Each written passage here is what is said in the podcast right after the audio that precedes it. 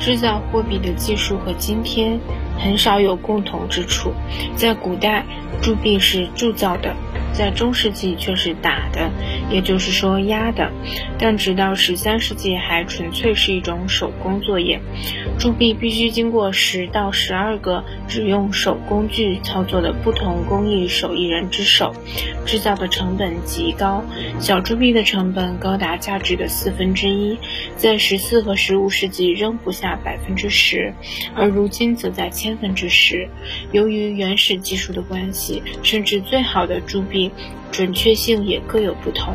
即以英国的金克朗而论，尽管制法比较完善，而差异仍不下百分之十。商业对这种误差的反应是：只要有可能，就按重量接受。至于纯度，则印戳是一个相当可靠的保证。第一个相对精确而又能保持重量的铸币，就是1252年以后著名的佛罗伦萨金币。在技术意义上，真正可靠的铸币直溯至17世纪末，虽则用机器铸造还多少要早一些。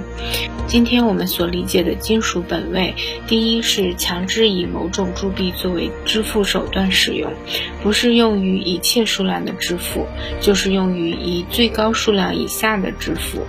第二是与此相结合的本位货币的自由铸造原则，而本位货币随着制造成本的减少，任何人在任何时候都有权制造，并用以做无限制的偿付。这种本位可能是单本位制，也可能是双本位制。在后一种情况下，我们所可能有的唯一概念就是所谓的副本位制，也就是由法律固定几种金属的比率关系。例如，在拉丁货币同盟中，金对银的比率为一比十五又二分之一。第二种可能性是平行本位制，这在较早的时期更加流行。这一原则下。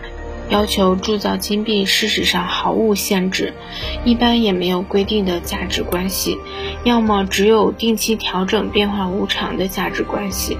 在选择铸造货币的金属时，货币的需要是起决定作用的。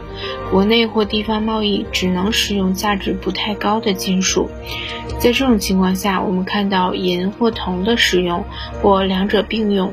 远程贸易有可能，并且由于必要，有一个时机的确是用银子进行的，但在商业的重要性增加后，就宁可用金子了。然而，就金子的实际流通而论，金和银的法律关系是具有决定性的。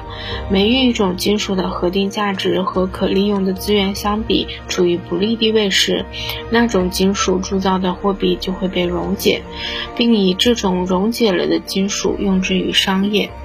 从不同金属之间的价值关系的历史中可以看出，以东亚为一方，而以西亚和欧洲的情况为另一方之间一个鲜明的对照。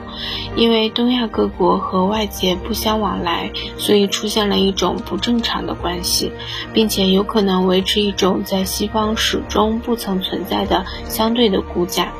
因而，在日本，金一度只固定为银价的五倍。